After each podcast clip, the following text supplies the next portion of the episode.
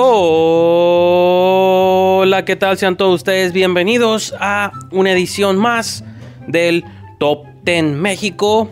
Esta pequeña sección aquí en el canal donde semana tras semana repasamos cuáles fueron las 10 películas que quedaron en los primeros 10 lugares del Top 10 de taquilla en todos los cines nacionales o al menos los que siguen abiertos.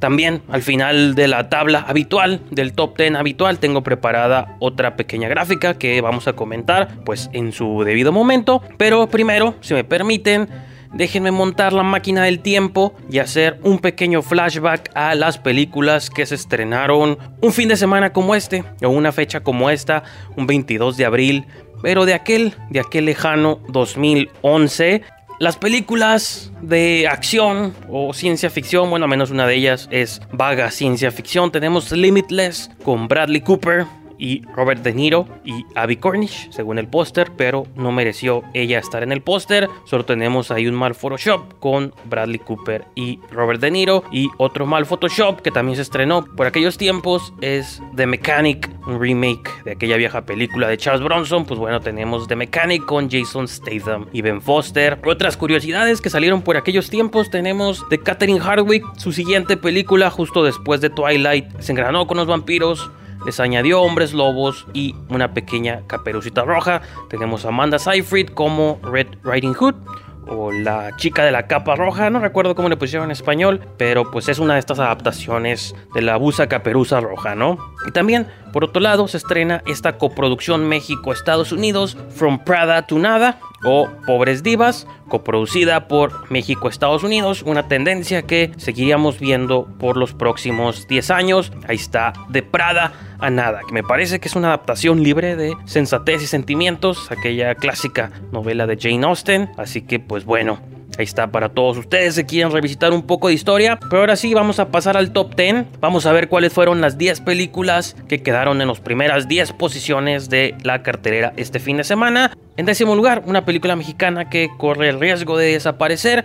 Juega conmigo, que si recuerdan se sostuvo en las primeras 5 posiciones en el top 3 y en el número 4 por varias semanas. Pues bueno, después de 7 semanas descendió cuatro peldaños, desde el 7 cayó hasta el número 10 y pues ya es muy probable que la próxima semana no aparezca en el top. Ahorita va a volver a ser relevante cuando hablemos de esta tabla especial que les tengo preparada, pero pues de momento juega conmigo a punto de salir por completo del top. En noveno lugar, sorpresivamente, en mi humilde opinión, esta película se sostiene por tres semanas consecutivas. The Universal Picture Promising Young Woman o Hermosa Venganza, que justo viene de ganar un Oscar a Mejor Guión Original, me parece. Emerald Fennell, la directora y guionista de la movie, se llevó la estatuilla por Mejor Guión Original. De la misma manera, descendiendo un peldaño del 7 al 8 esta otra película que se llevó dos estatuillas, una anticipada probablemente, la otra completamente sorpresiva, The Father, el padre, que se llevó mejor guion adaptado y también el controversial mejor actor. Esta película distribuida por Cima Entertainment tiene un mes en las carteleras y desciende del 7 al 8 y tomando su lugar. En séptimo lugar, descendiendo tres peldaños de Tulip Pictures, tenemos otra película de terror, tenemos Relic, Herencia Maldita. Después de tres semanas, pues ya va cayendo hasta el séptimo lugar. La película mexicana que de algún modo ocupa el lugar de Después de ti, pues después de esa película llega Todo lo Invisible de Cinepolis Distribución.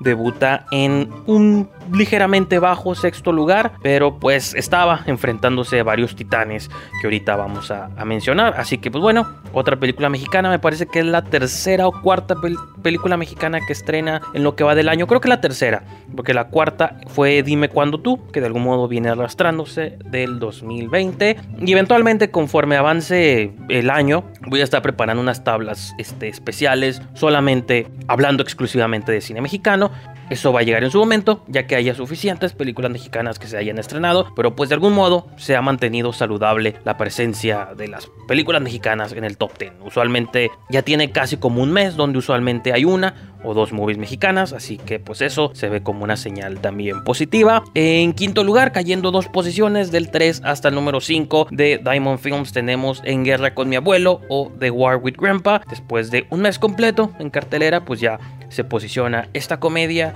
en quinto lugar. Mortal Kombat cayó hasta el cuarto lugar del segundo después de haber estrenado en segundo lugar, pues ahora descendió dos posiciones hasta el cuarto lugar después de tan solo dos semanas. Esta movie de Warner Bros. Pictures, una de las movies de algún modo más anticipadas en lo que va del año, pues ya ya cayó hasta el cuarto lugar, lo cual no sé si se ha de preocuparse o no. Lo iremos viendo conforme progresen las semanas y los meses.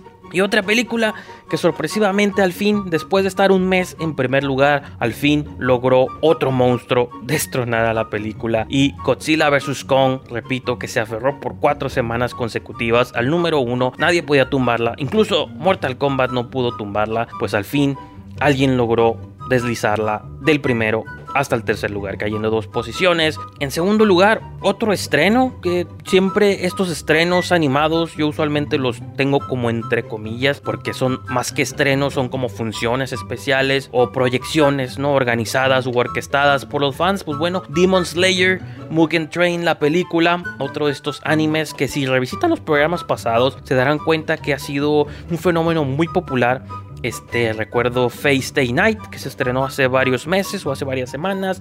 También la de Violet Evergarden. Y pues ahora Demon Slayer, que también es una especie de fenómeno mundial. Estuvo en el top de varias tablas de varias partes del mundo. Pues bueno, aquí en México no fue la excepción. Y logró aferrarse a un sólido segundo lugar. Y logró pues desplazar películas como Mortal Kombat, Godzilla vs. Kong. Así que pues es fenómeno interesante. Y en primer lugar, la movie, la gran sorpresa, no es sorpresa porque ya lo mencioné hace rato, el terror en México usualmente es muy popular, pero me sorprende que haya sido una película un poco desconocida eh, la que haya tumbado a tanto a Godzilla y a Mortal Kombat. Se trata nada más y nada menos que Ruega por nosotros o The Unholy de Sony Pictures, una movie que la promueven como producida por Sam Raimi. Es ópera prima del director Evan Spiliotopoulos, Spiliotopoulos, nombre, estos apellidos griegos no difíciles de pronunciar, tiene más trayectoria como guionista. Aquí debuta en la dirección otra excelente bajo la supervisión de Sam Raimi. Y pues ahora sí vamos a ver esta tabla que les quería mencionar o que les he estado mencionando todo este rato. Se trata nada más y nada menos que de la taquilla doméstica, las 10 películas que se encuentran en las primeras 10 posiciones de recaudación de ingresos en lo que va, en lo que va este 2021. Eh, pueden ver claramente tres películas, el 2, el 3 y el 4, que se encuentran ligeramente difuminadas o en gris. Es porque son películas que todavía estuvieron, que se estrenaron en el 2020, pero que todavía abarcaron unas cuantas semanas del 2021. Entonces, pues, técnicamente no son estrenos de este año, pero las quise incluir en la tabla para que nos sirvan o les sirvan a ustedes de referencia, ¿no? O de guía de cómo, cuál es la diferencia entre las películas que han estrenado este año junto con películas que se estrenaron el pasado año, pero pues cruzaron ¿no? la brecha al 2021 y podemos ver pues la gran disparidad de entrada si eliminamos esas tres películas que aparecen un poco apagadas nos damos cuenta que entre Godzilla vs Kong y Tom and Jerry hay casi 300 millones de pesos de diferencia, ¿no? Y también si vemos el número 10, Mortal Kombat, que fue otra de estas películas que se anticipaba mucho, pues apenas va en el décimo lugar, tiene dos semanas, a diferencia de otras películas que tienen mucho más, y eso es verdad, pero Godzilla vs. Kong desde la primera semana que debutó ya había casi destruido todos los récords. Vemos como casi cuello con cuello tenemos The Marksman con 30.1, Monster Hunter con 30.2 y Juega conmigo con 30.7, son diferencias muy minúsculas y por encima de todas estas movies está The War with Grandpa o En Guerra con mi abuelo con 34.4. Ya menciono Tom and Jerry con 55. Tiene pues el quinto lugar. Están esas otras tres películas de referencia. Greenland con 74.9. The Cruz 83.5. Wonder Woman 101.7. Y Godzilla vs. Kong con 357.5. Y pues solo hay una movie mexicana en el top 10 de taquilla doméstica. Lo cual se me hace bastante interesante. Y también como lo mencionaba hace rato. Procuraré hacer una similar pero únicamente de películas mexicanas cuando haya un poco más de estrenos. En este momento solo ha habido tres, juega conmigo, después de ti y todo lo invisible. Y a lo mejor podemos añadir incluso dime cuándo tú, ya que lleguemos mínimo a 5, 6, 7, empezaremos también a analizar un poco las posiciones o la taquilla doméstica de películas mexicanas. Pero pues bueno, ahí dejamos este show, un poco más extenso que los previos, porque entre más pasa el tiempo, más empiezo a añadir secciones. Espero que también sea de su agrado. Aquí dejamos esta pequeña cápsula del día de hoy, este Top 10 México. Ya saben, esperen una nueva edición el próximo martes. Nos vemos.